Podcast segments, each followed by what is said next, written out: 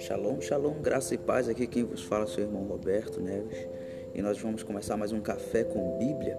E hoje nós vamos abordar um assunto que eu amo muito, que é adoração. Então, aqui nesse podcast nós vamos aprender, vamos estudar juntos, refletir o que a palavra diz sobre a adoração, louvor também, é, nós vamos verificar a diferença entre cantar, louvar e adorar. Não é a mesma coisa. Nós vamos ver um pouquinho da história da adoração. Ela começa no céu, passa pela terra, todas as dimensões e termina no céu, convergindo com a terra na volta de Jesus. Vamos verificar também uma questão muito importante que é a dinâmica do louvor congregacional existe uma dinâmica, existe um, um jeito bíblico de organizar o louvor dentro da igreja, dentro da congregação. E nós vamos abordar isso de uma maneira é, como se fosse um compilado aqui de tudo que eu tenho estudado até os tempos de hoje.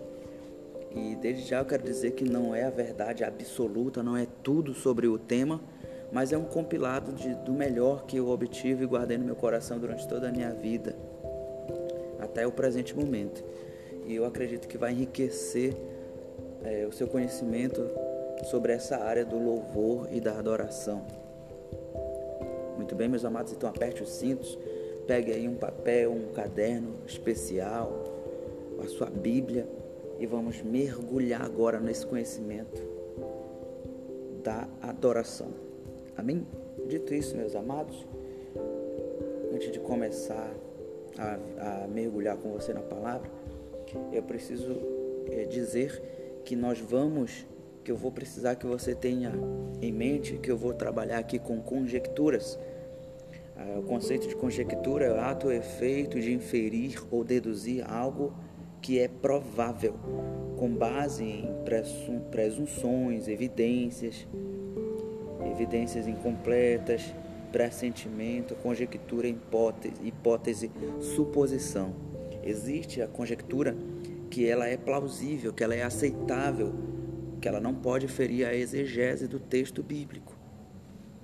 E quando se trata de adoração, ela começou no céu, porque os céus, a dimensão espiritual, ela foi criada primeiro do que a dimensão física, qual nós conhecemos. Isso é registrado no segundo a visão da glória de Ezequiel. E a adoração, a, o louvor começa nos céus. E para ilustrar isso, os pais da igreja, principalmente Jerônimo, eles utilizam de Isaías 14 e Ezequiel 28, que eu vou já ler aqui com vocês, como pressuposto para inferir que a adoração começa no céu. E aí nós vamos viaje agora comigo nessa nessa conjectura, nessa história que vai completar e vai fazer você entender de maneira mais didática o nascimento do louvor e da adoração. Amém? Então vamos lá ler Ezequiel 28, versículo 12 até o versículo até o versículo 19. Aqui o profeta Ezequiel vai falar do rei de Tiro. Só que nós verificamos que ele vai dando características tão poéticas e tão sublimes que não, não se pode atribuir a um ser humano normal. Existe, isso aqui é uma profecia de dupla aplicação, tanto para o rei de Tiro, quanto Deus determinando o futuro do maligno, do inimigo das nossas almas. Então vamos lá. Filho do homem, Cante este lamento pelo rei de Tiro. Diga a ele: Assim diz o soberano ou Senhor. Você era um exemplo de perfeição, cheio de sabedoria e uma beleza radiante.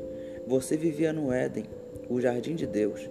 Suas roupas eram é, enfeitadas com toda espécie de pedras preciosas: rubi, rubis, topázios, diamantes, berílio, ônix, jaspe, safiras, carbúnculos e esmeraldas. Os teus pífaros e os teus tamborins foram preparados para ti no dia em que fostes criado. E estas pedras preciosas estavam em tuas roupas em pedaços de ouro puro. Tudo isso foi preparado para você no dia que foi criado.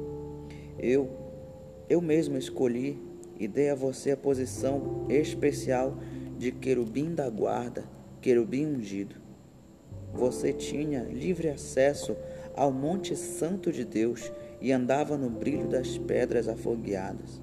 Você foi criado perfeito e viveu em mais completa perfeição, até o dia em que a maldade achou lugar no seu coração.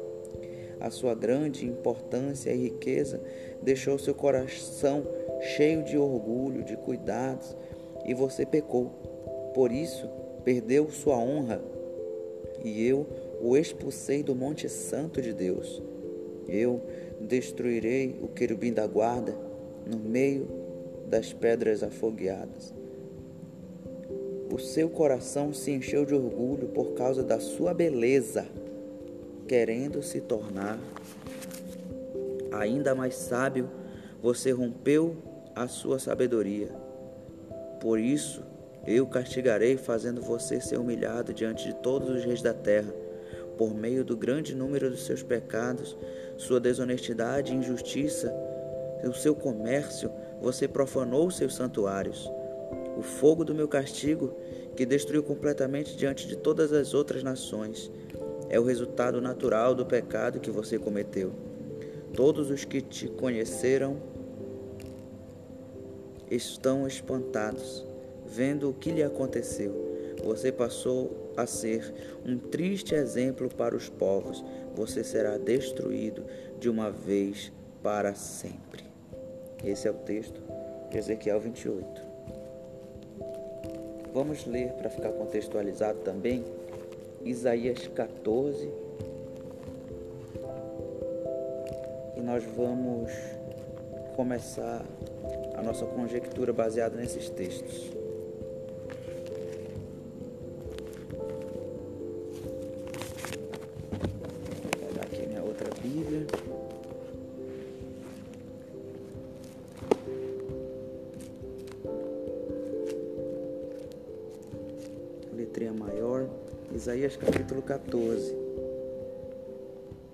Versículo 12 e 13.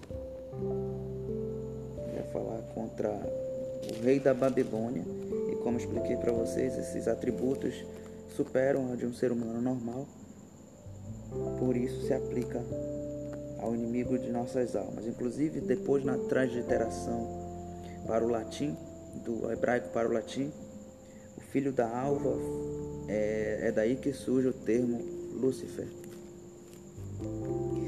Então, Isaías 14, versículo 12 e 13. Você, como você caiu dos céus, ó estrela da manhã, filho da alvorada, como foste, como foste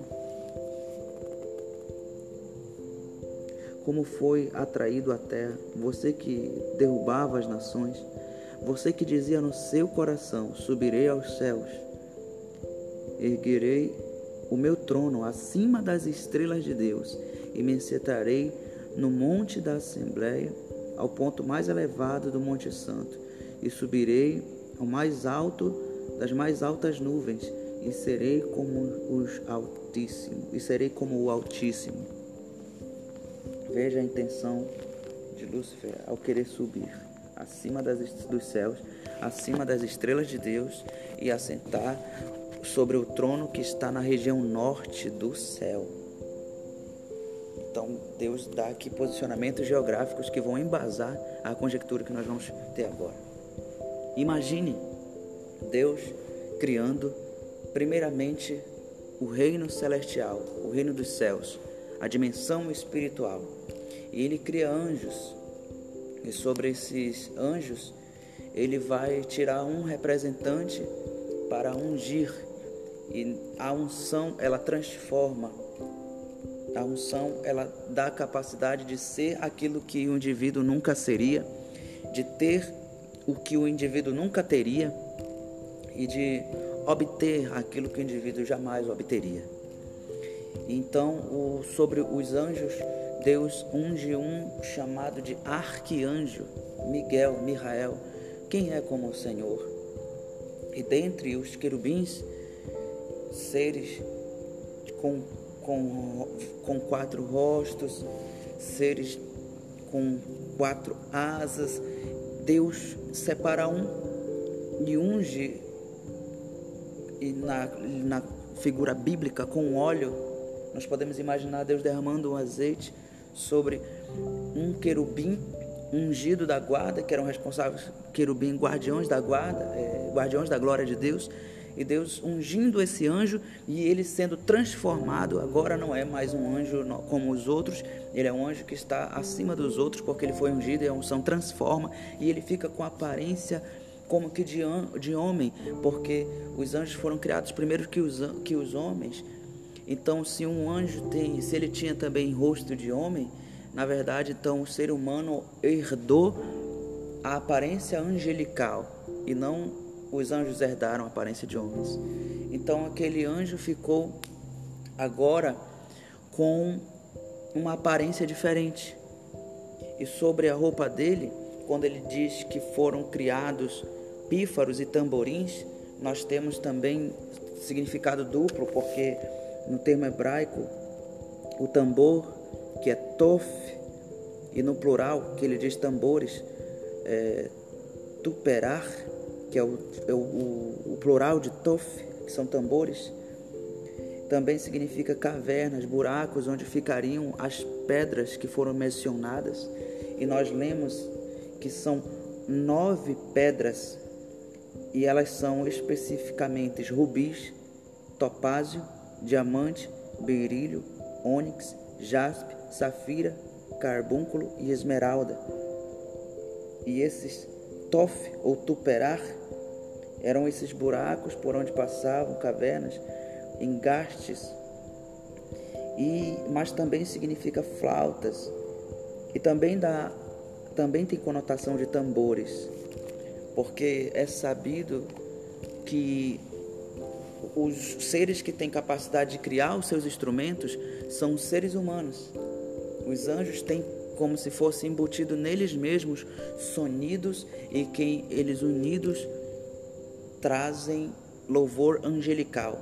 Eles não criam seus próprios instrumentos, eles são instrumentos. Está embutido no corpo deles, segundo a palavra de Deus. E nós verificamos então que se existe tamborim e existe é, flautas, pífaros, cavernas, significa que esse nekef, que eram os ornamentos dele, também tinham função de adoração a Deus, de, de fazer menção ao Deus Todo-Poderoso. E nós cremos que essas nove pedras eram nove estágios de autoridade, nove representações sobre autoridades entre as demais miríades da criação, das criações angelicais. Então nós tínhamos ali tamborins que têm a percussão, pífaros que trazem que trazem melodia e a união desses dois traz a harmonia, ou seja, os três elementos fundamentais da música: percussão, harmonia e melodia, ritmo ali na, na percussão, trazendo então a origem da música, a origem daquilo que nós conhecemos como música, como sonido musical.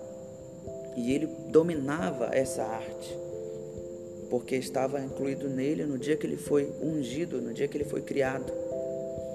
Então esse querubim tinha essas nove categorias de autoridade sobre as demais miríades da criação e estava, acredito eu, no peito dele, no corpo dele, diz a palavra, nekef, como ornamento no corpo dele.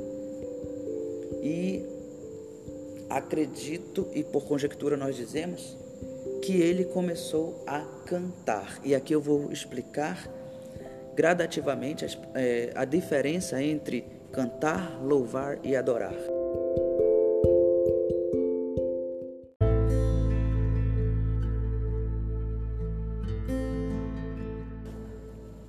Cantar. Cantar é simplesmente a utilização da melodia e da harmonia e, e se dá e quando se tem percussão temos um ritmo. Então cantar, ele cantava como ninguém, mais é, mais belo do que qualquer outro ser. No livro de Jó nós temos a menção de que no começo as duas estrelas da alva cantavam ao Senhor. E a estrela da alva, de acordo com, com Isaías 14 que nós lemos, era o próprio Lúcifer antes, de, antes da queda.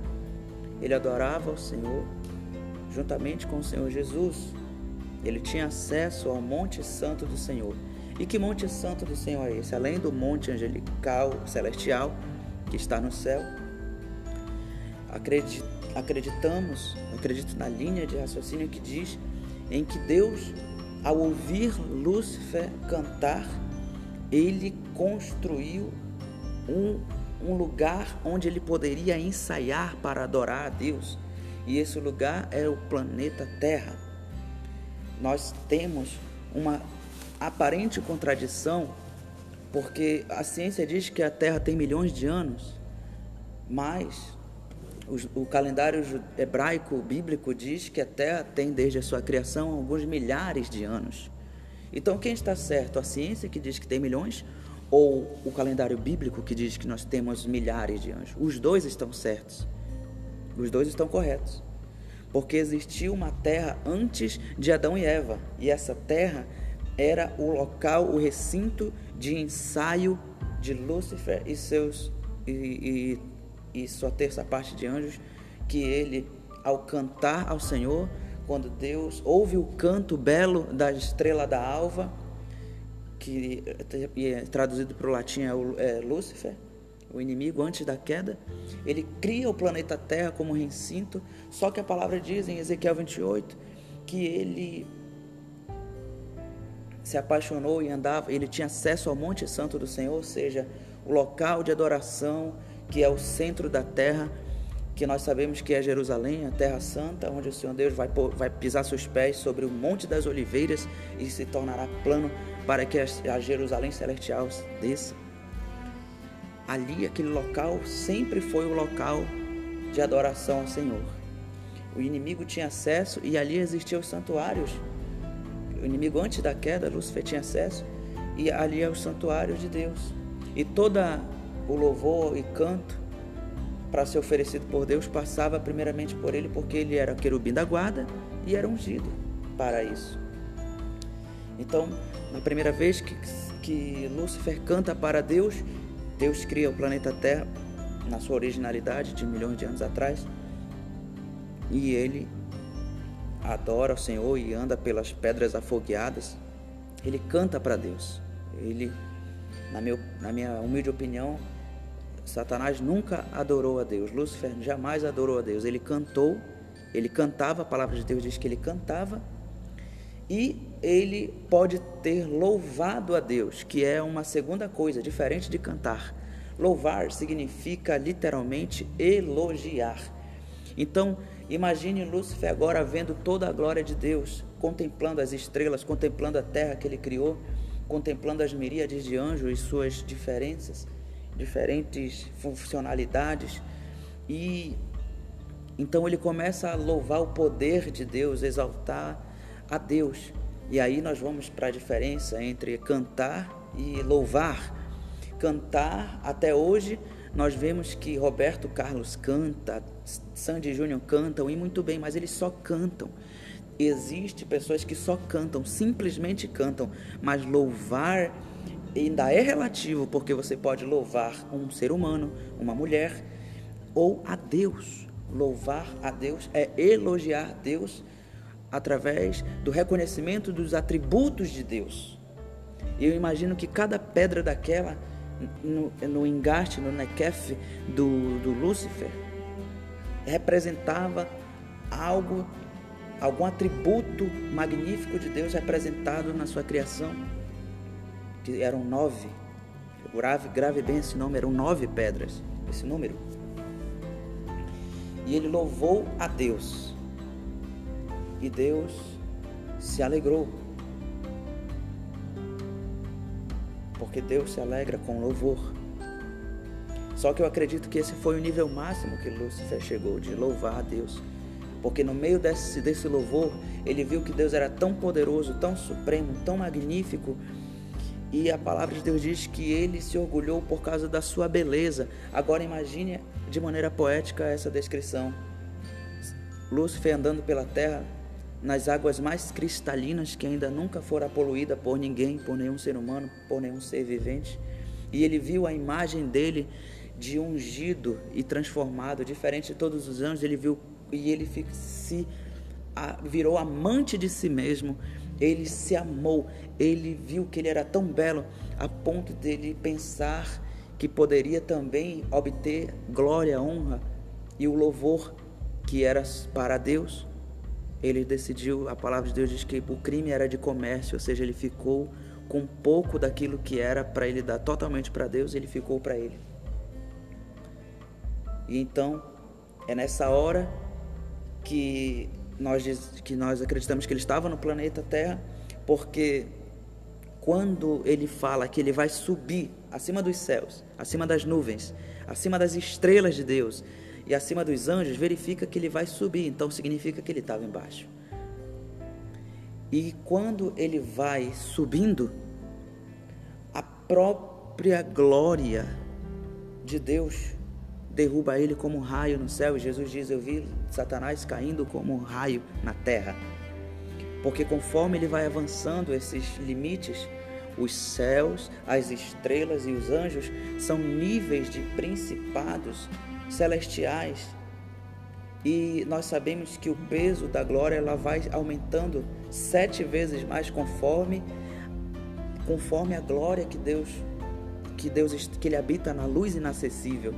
Então ele não resistiu o peso da glória de Deus. E Michael, Miguel, que tem o significado do nome dele, quem é como o Senhor, derruba ele na batalha e ele cai na terra como um raio.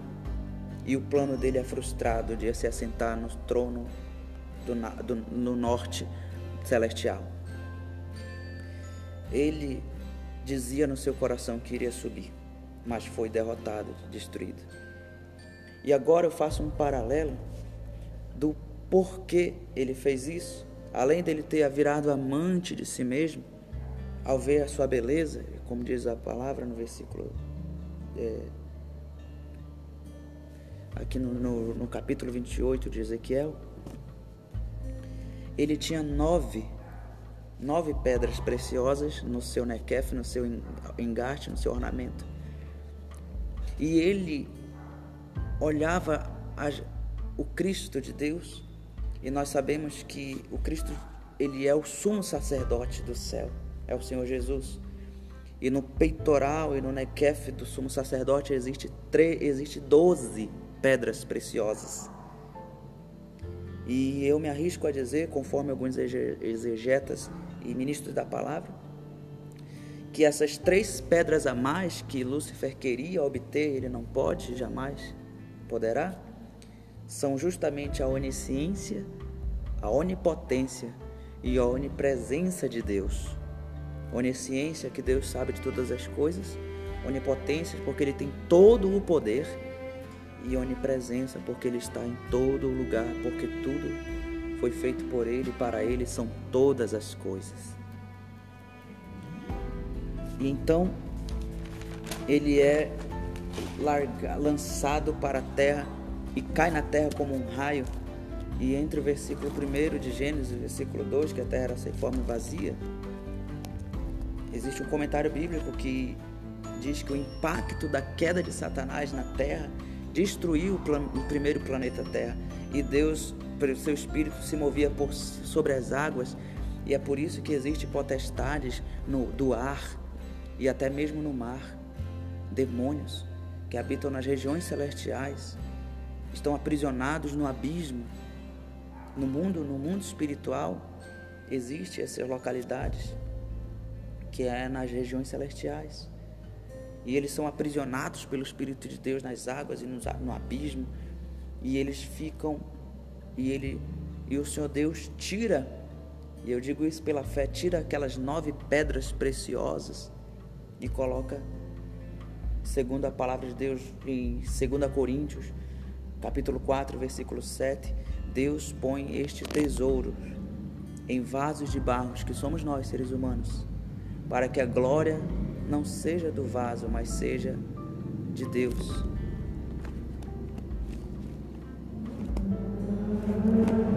Eu vou tentar ler aqui 2 Coríntios 4, 7, para ficar bem fundamentado aqui. 2 Coríntios 4, 7. Mas temos esse tesouro, inclusive aqui o subtítulo é Tesouros em Vaso de Barro.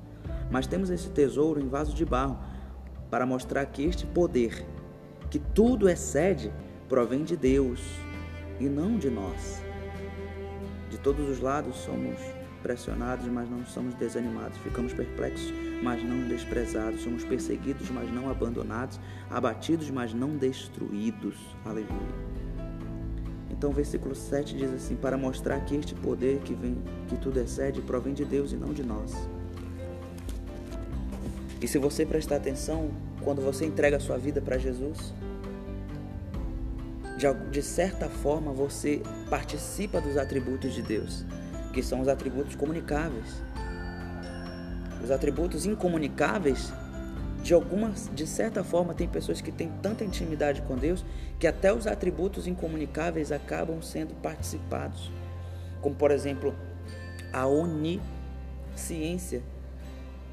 Deus não dá a onisciência, mas tem pessoas que ganham uma sabedoria extraordinária através da revelação divina de Deus sobre qualquer assunto. A onipresença, nós verificamos o profeta Isaías, não o profeta, não é o profeta Isaías, o profeta Eliseu, quando o seu moço, o, o seu moço, o moço dele, que eu não lembro o nome dele agora,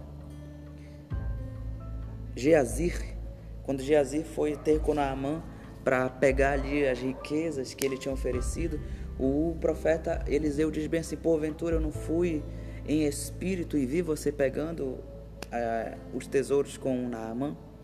Então, ele, o, o, profeta Eliseu não é onipresente, mas ele esteve presente ali porque ele tinha uma intimidade tão grande com Deus que ele tinha ao redor dele um campo de, de domínio espiritual onde ele chegava e sabia tudo que estava acontecendo naquele território, geograficamente falando, que cobria até mesmo uma cidade inteira, a ponto dos, do exército inimigo ficar ao redor da cidade, o exército de Deus que acompanhava Eliseu ficar na cidade e para o céu. Da mesma forma, também o apóstolo Paulo disse que quando ele fosse a ter com o, o, o pessoal de Éfeso, ele iria vencer aquele espírito maligno que estava ali dominando aquela cidade. Então, o Senhor Jesus, que é Deus, nós cremos na divindade de Cristo, ele sabia o que acontecia nos corações dos fariseus e dos saduceus, ele sabia o que se passava no pensamento deles. Verifique que esses atributos só Jesus tem, mas quando nós nos rendemos a Ele, vivemos na dependência dele, você começa a participar do poder de Deus em nós. E a honra e a glória sempre vai ser de Deus. E dessa forma nós acabamos adorando a Ele. Então perceba que existe o cantar, existe o louvar, que é louvar com entendimento, através de frases que exaltam os atributos de Deus que foram retirados, que só tem Jesus e seus e seus herdeiros e corredeiros com Cristo. E a adoração que nível é esse? O que é isso que é diferente de cantar e de louvar? A adoração, ela é algo mais profunda. Ela é algo que nos seres angelicais se faz mais presente nos serafins, que significam seres de fogo, ou seja, é algo que arde dentro do nosso coração, é algo que se manifesta de dentro para fora. É algo que, quando nós lemos em Mateus capítulo 4, versículo 8, quando Satanás foi tentar a Jesus, ele disse: Tudo isso te darei se ajoelhado me adorares. Então verifique que quando nós nos prostramos diante de Deus, nós estamos adorando ao Senhor Deus, porque Jesus disse ao Senhor Deus adorarás. Então o inimigo, ele queria a adoração desde o começo para ele. E no capítulo 4 de Mateus, ele acaba dando uma dica incrível de como adorar a Deus, que é de joelho prostrado, fazendo o retorno, reconhecendo nossa pequenez e a grandeza de Deus. Ainda sobre o louvor, lá no Salmo 41, versículo 47, versículo 1, diz: Louvai todos os povos com palmas. Então, quando nós aplaudimos ao Senhor, nós podemos louvar a Deus fazendo barulho. Também existe um salmo que diz para tudo que existe louvar o Senhor, as baleias, as estrelas, com sonidos, a criação. Então, tudo, tudo louva ao Senhor. Mas a adoração é algo tão profundo que nós temos que não podemos deixar, não podemos falar de adoração sem falar de Isaías capítulo 6. E eu vou fazer aqui a leitura para estarmos embasando algo sobre a adoração, que é diferente de cantar e diferente de louvar.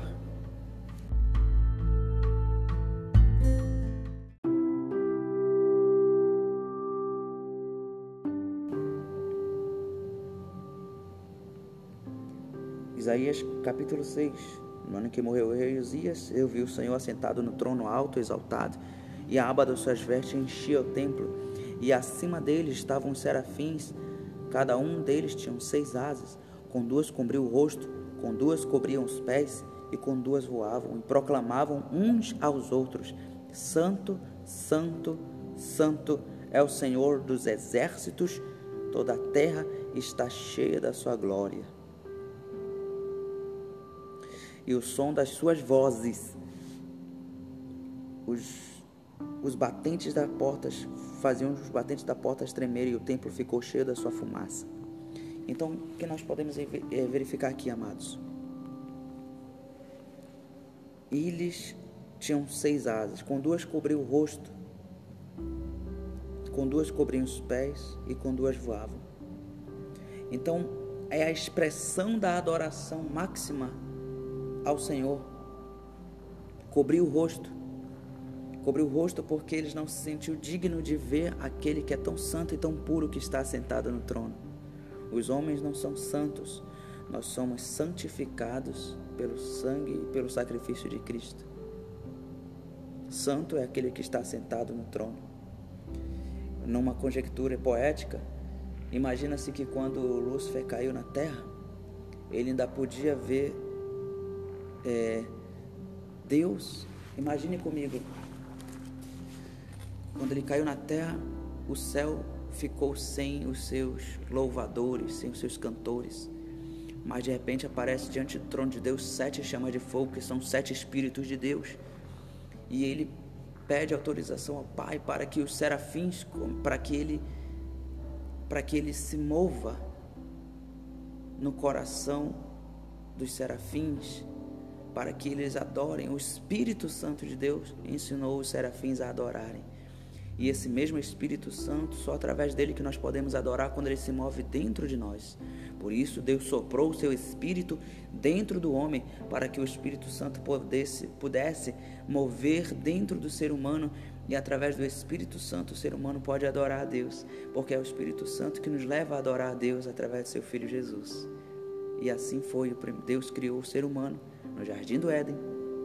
O jardim do Éden que antes diz a palavra de Deus no em Isaías 14, Ezequiel 28 que o anjo de luz tinha acesso ao ele estava lá no Éden do Senhor antes de tudo. E nesse mesmo jardim Deus cria um ser humano, mas agora de barro.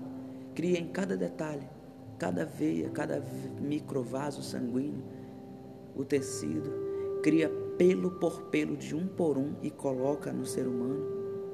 Cria os ossos, cria a massa encefálica, o cérebro. mistura água, barro, e ele, e ele une todos os elementos que constituem, que estão no universo material: terra, água, o ar, que é o sopro que ele deu, e com esse sopro a fagulha elétrica, que é fogo no ser humano. Então o ser humano tem dentro de si todos os quatro elementos na sua de maneira é, primaz. O fogo, que é a eletricidade que corre no cérebro, nos neurônios, o ar, que foi soprado por Deus, o wash, a terra, que é o carbono, e a água, manifestada no líquido, no sangue, que é o receptor do ar, do oxigênio que Deus soprou no, no ser humano. Por isso o sangue é tão precioso para Deus, porque ali está, ali é o receptáculo do sopro de vida de Deus. E então, o ser humano foi criado. E os serafins encobrem o rosto, porque Deus, o Senhor Jesus é tão puro, aquele que está sentado no trono é tão puro que eles não podem, não se sentem dignos de olhar para ele. Eles cobrem os pés porque o lugar dele, o lugar onde Deus está é tão santo, é tão puro que eles não são, não se sentem dignos de pisar naquele local. Isso me faz lembrar de Deus falando com Moisés: Moisés, tira as sandálias dos teus pés, porque o lugar que pisa é santo. E eles proclamavam uns aos outros, trazendo a conotação de que a adoração a Deus é algo que nós fazemos, que nós demonstramos uns aos outros, de ser humano para ser humano. Eles falavam uns aos outros. O serafim falava para outro serafim: Santo, Santo, Santo é o Senhor dos Exércitos. Eu imagino Lúcifer olhando da terra e dizendo: Ei, serafins, vocês são de fogo, vocês são tão especiais, vocês são tão próximos de Deus, vocês são separados, vocês são santos. E imagine um anjo tirando um pouquinho da asa do olho, olhando só para olhar para o outro anjo, o serafim do outro lado, dizer: Ei, tu és santo, é? Será que nós somos santos mesmo, como Lúcifer está dizendo? E eles: Não, santo, santo, santo. Um santo para o Pai, para o Filho e para o Espírito Santo. Santo é o Senhor dos exércitos, e toda a terra está cheia da tua glória. O inimigo foi envergonhado através da adoração, porque só o Senhor é digno de ser adorado. Então verifique as marcas da adoração. Cobrir o rosto para não ver a glória de Deus, porque só Ele é digno de ser glorificado. Cobrir os pés. No livro de Eclesiastes diz: guardar os pés ao entrar na casa do Senhor por onde nós andamos, o temor de Deus, que é o princípio da sabedoria, esse temor que o mal perdeu, que ele perdeu a sabedoria dele, diz lá em Ezequiel 28. Então, quando tememos ao Senhor, nós estamos adorando a Deus, porque o temor do Senhor é o princípio da sabedoria. Quando o homem decide ser sábio e não tolo, ele está adorando a Deus. Então perceba as marcas da adoração que são muito mais profundas do que simplesmente cantar e louvar. Cantar e louvar qualquer um pode fazer se passar por adorador, mas adorador de verdade tem que ter as marcas da adoração, que é cobrir o rosto, cobrir os pés, verificar onde está pisando, não se santificar, se separar ao Senhor e adorar o Senhor com sua vida, com suas ações. E essas ações vão pregar para o outro ser humano, para o nosso semelhante, que nós somos de Deus verdadeiramente, porque nós temos uma vida que glorifica ao Senhor. Aleluia. Aleluia. Você está acompanhando meu raciocínio? Está verificando a diferença entre cantar, louvar e adorar? Nós estamos na adoração. Nós estamos na adoração. E adoração é algo para quem está próximo de Deus. Para quem não está próximo de Deus, está na carne, está distante do Senhor, está preso muitas das vezes até em religiosidade, resta cantar e louvar. E é por isso que nós temos que também ter noção do que é tabernáculo e o desejo do coração de Deus, que é restaurar o tabernáculo de Davi, segundo o concílio de Israel, registrado lá em Atos, capítulo 15, do versículo 16 e 17, que Deus quer restaurar o tabernáculo de Davi. Mas antes temos que entender primeiro o tabernáculo de Moisés. E é essa parte é a segunda parte do nosso estudo aqui, que eu, eu denominei de a dinâmica do louvor congregacional. O louvor na igreja existe passo a passo. Por quê? Porque lá na igreja estão pessoas que são salvas, pessoas que têm intimidade com Deus, mas também existem pessoas que não têm intimidade com Deus, pessoas que ainda não têm nenhuma experiência com Deus, são virgens, outras são concubinas e outras são casadas, têm compromisso com Deus. E estas três espécies de, de pessoas dentro da igreja nos trazem uma responsabilidade para os levitas, para aqueles que cuidam da parte da adoração na igreja, de entender sobre tabernáculo. E é claro, a última parte nós vamos explicar um pouquinho sobre o tabernáculo de Davi.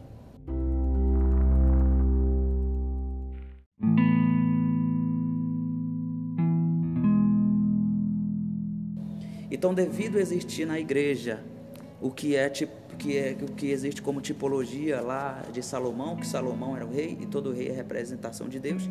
Ele tinha virgens, concubinas e rainhas, pessoas, mulheres com que ele era casado. As virgens simbolizam aquelas pessoas na igreja que não têm nenhuma experiência com Deus, é o visitante, ele nunca experimentou o que é batismo com o Espírito Santo, ele não sabe o que é uma experiência sobrenatural, então ele pode cantar a Deus. Ele canta os louvores como se fosse qualquer música, ele chora com um louvor que fala Santo, Santo, e ele chora com Roberto Carlos, Zezé de Camargo Luciano, são virgens diante de Deus, não têm experiência, mas estão ali Existem as concubinas, que são aquelas pessoas que têm experiências com Deus, mas não têm compromisso com Deus. Elas louvam, elas cantam e louvam ao Senhor, porque louvar a Deus é louvar pelas suas, pelas suas obras, pelas suas grandezas, por tudo que Deus fez e faz na vida dela. É aquela pessoa que só quer o milagre, mas não quer o dono do milagre. Mas existe as rainhas, aquelas pessoas que são casadas, que têm compromisso com Deus verdadeiro. E essas são as batizadas com o Espírito Santo, são aquelas pessoas que têm um compromisso com Deus e adoram a Deus com suas atitudes, com a sua vida, com todo o seu ser. Existem essas três tipos de pessoas na igreja, que é o crente, que é o homem natural, o crente carnal e o crente espiritual, explicados por Paulo. Então verifique aí a, a referência no Antigo Testamento e a referência no Novo Testamento para fundamentar. E por causa desses tipos de pessoas, existe uma obrigação, existe um, nós temos que ter um cuidado como adoradores, como levitas, como pessoas responsáveis pelo louvor congregacional na igreja, de entender que nem todos vão entrar no Santo dos Santos, é impossível. Mas existe um caminho da adoração que nós entendemos através do estudo do tabernáculo de Moisés. O tabernáculo de Moisés que foi ordenado em Êxodo capítulo 25, versículo 8 e 9, onde Deus ordenou que ele te fizesse uma tenda da congregação. E depois ele diz em Êxodo 33 que Deus vai encontrar com eles, vai falar com eles ali na tenda do encontro, tenda da congregação. E Êxodo 29 fala do medo que as pessoas tinham, o temor que invadia, porque a nuvem de glória descia ali e só Moisés falava com Deus. E depois Deus organiza isso em Levítico 16, versículo 2, onde ele diz que não era para entrar toda hora ali no véu que separava o local santo do lugar santo dos santos chamados. Então não existe o existe no tabernáculo de Moisés os átrios, o lugar santo e o santo dos santos. Então a dinâmica do louvor congregacional é baseada nisso. Os átrios são as pessoas chegando diante de Deus, adorando a Deus por tudo que Ele fez pelo seu povo, abriu o mar vermelho, pelos milagres de Deus, e, e com júbilo, com palmas. Então, qual seria o ideal para um louvor congregacional? Começar com louvores que exaltam os feitos de Deus, por tudo que Ele fez pelo seu povo e faz pela sua igreja, pelo seu povo na terra. Agora, o átrio, o lugar santo, na verdade, onde estava a mesa da, pro, do, da preposição, veja, da preposição, você vai adorar a Deus por algo que Ele ainda vai fazer.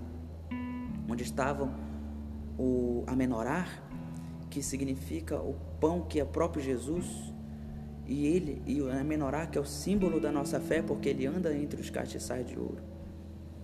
Ali é com entendimento, é com pessoas que têm experiências com Deus, vão adorar a Deus com entendimento, entendendo quem é Deus, quem é Jesus, que ele fez o seu sacrifício, que nós temos uma preposição de salvação pela graça, pela fé em Cristo. Nós já somos salvos pela fé. Nós somos salvos pela graça, mediante a fé em Cristo Jesus. Então, louvor é isso.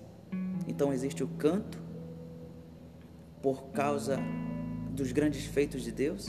Agora imagina é um culto com esses louvores. Existe o louvor com entendimento e com entendimento nós vamos cantar uns aos outros e eu chamo isso de louvor coletivo, o louvor em que ainda todos podem adorar juntos. Mas existe o nível de adoração máxima que é no Santo dos Santos, onde não é qualquer um que pode entrar. É só aquele que é justificado pelo sangue do Cordeiro aquele que é livre de toda condenação, porque nenhuma condenação há para os que estão em Cristo Jesus.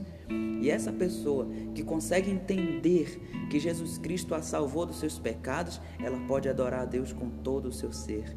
E é nesse momento que vem as lágrimas, por entender que a pessoa não é digna, mas Jesus, segundo Mateus segundo o livro de Mateus 27, capítulo 27, versículo 51, quando ele entregou seu espírito, o véu do templo se rasgou de alto a baixo, nos dando acesso a Deus. Mas só por meio de Cristo, Cristo Jesus, nós temos acesso ao Santo dos Santos. E infelizmente na igreja, na congregação, não é todo mundo que chega no Santo dos Santos.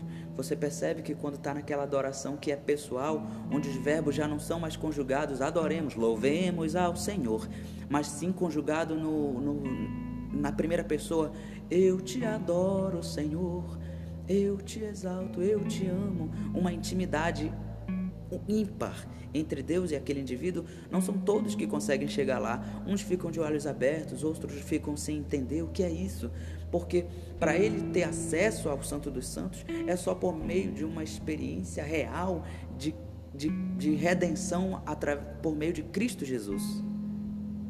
E não são todos que entendem essa revelação, porque essa revelação ela não vem por carne nem sangue, mas é o próprio Espírito de Deus, através da sua graça irresistível, que convence o homem do pecado, do juízo da justiça e faz o homem se converter e adorar a Deus. Sem o Espírito Santo, o ser humano não pode adorar a Deus.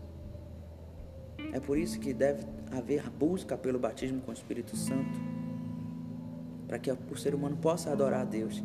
E a partir do momento que ela é selada pelo Espírito de Deus, ela vai poder pôr em prática aquilo que é o plano de Deus, que é o tabernáculo de Davi, que é uma aperfeiçoação do tabernáculo de Moisés. Porque o tabernáculo de Davi, registrado em Samuel, capítulo 4, versículo 1, capítulo 7, versículo 1, nas crônicas, capítulo 13, nas crônicas, no capítulo 16, e fundamentado no Novo Testamento em Atos 15, 16, 17, que vai que ali no Concílio de Jerusalém, quando os apóstolos foram verificar sobre como alcançar os gentios, o que que os gentios tinham que fazer, eles lembram da profecia dos profetas que diziam que Deus ia restaurar o tabernáculo de Davi, a casa caída de Davi que ali no tabernáculo de Davi existia uma adoração que era constante. Ele organizou os levitas para adorarem a Deus por turnos e ali tinha profecias, cânticos espirituais. É, existia uma série de situações onde por famílias eram alternadas para que houvesse adoração no tabernáculo 24 horas por dia ali no Monte Sião. E isso reflete o céu, porque no céu existe adoração direto. Verifique que existem os 24 anciãos, que numa interpretação de uma recente de, que eu estudei uma, da pastora Fernanda Brum, imagine que existe 24 anciãos, como existe 24 é, meridianos para 24 horas, uma representação do nosso Cronos ali no céu, no Kairos, que é o tempo da eternidade, Deus sendo adorado constantemente, visto que no céu não existe tempo, lá ele é adorado constantemente de eternidade a eternidade, por, pelos 24 anciãos, pelos seres viventes, pelos serafins e por toda a criação, pelas estrelas, pelos seres do mar, das, da terra e por nós seres humanos. Deus está rodeado de adoração. O que existe acima de Deus? Nada existe acima de Deus. Mas para que ele fosse adorado, a gente verifica aqui no, no Isaías 6, que no, no, Isaías 6, capítulo, capítulo 6, versículo 2, que diz: Acima deles estavam serafins, ou seja, acima de Deus estão serafins. Verifique que Deus está rodeado de adoração. Nós estamos chegando aos 50 minutos desse estudo. Eu espero que você esteja tão empolgado quanto eu aprendendo sobre adoração e nós estamos na dinâmica do louvor congregacional agora. Então, existe esse espaço, esse passo a passo no louvor congregacional. Você adora a Deus pelos seus feitos, com louvores alegres, com júbilo. Adora a Deus, louva a Deus com entendimento, numa adoração coletiva, aquelas vozes. Mas existe a adoração que é no Santo dos Santos, onde somente aqueles que têm, são íntimos de Deus, que têm uma experiência de redenção por Cristo Jesus, podem obter essa experiência de adoração ali no louvor congregacional, porque nós sabemos que a adoração é com atitude no dia a dia, mas no ambiente congregacional só é capaz de experimentar uma adoração plena aquele que sofreu a redenção pelo sangue de Cristo, aquele que foi perdoado, aquele que se sente livre dos seus pecados, porque nenhuma condenação há para os que estão em Cristo Jesus. Segundo livro de Romanos. E nessa dinâmica do louvor congregacional é que eu ressalto que deve ser uma pré, pré que deve ser uma preocupação daquelas pessoas que estão na frente do louvor. Nós chamamos isso de feijão com arroz. Só que a vontade de Deus é que o tabernáculo de Davi seja restabelecido, ou seja, adoração constante. Porque quando nós estamos em adoração constante, nós temos, nós vivemos o que a palavra de Deus diz: "Alegrei-me quando me disseram: vamos à casa do Senhor". Ou seja, o verdadeiro adorador ele já vem adorando de casa, no caminho. O povo de Israel tinha que peregrinar até o templo para adorar, então, é, como romagem, existe um, um, um, existe até uma sequência de salmos que são salmos de romagem, ou seja, de peregrinação. Enquanto eles estavam indo para o templo, eles já iam adorando a Deus. Então a adoração ela é constante. E quando isso acontece, as igrejas que vivem plenitude de adoração que nós temos no Brasil são as igrejas de onde vão sair louvores que são contemporâneos, mas que são bíblicos. Alguém me perguntou aqui na igreja, um jovem me perguntou, Roberto, por que, que a gente canta louvores históricos e as igrejas modernas cantam louvores que falam também da Bíblia, mas que são até difíceis de entender. Eu mesmo recebo no meu direct no WhatsApp é, pessoas perguntando assim: o que significa tal parte da música? O que significa ainda que o fruto da oliveira minta? O que significa afundar meus, meus barcos no cais? O que significa é, queimar as minhas carroças? Ou seja, elementos bíblicos contidos nos louvores que são tão específicos que quem não tem intimidade com a Bíblia tem dificuldade de entender aquele contexto. Mas não é só falta de intimidade com a Bíblia. A verdade é que essas igrejas elas entram num período de consagração de estudos bíblicos de modo em que a, a música vem para corroborar, ela vem como maneira didática para a pessoa aprender mais da palavra. E aí ela se torna um louvor contínuo, novo, até mesmo atraente e instigante.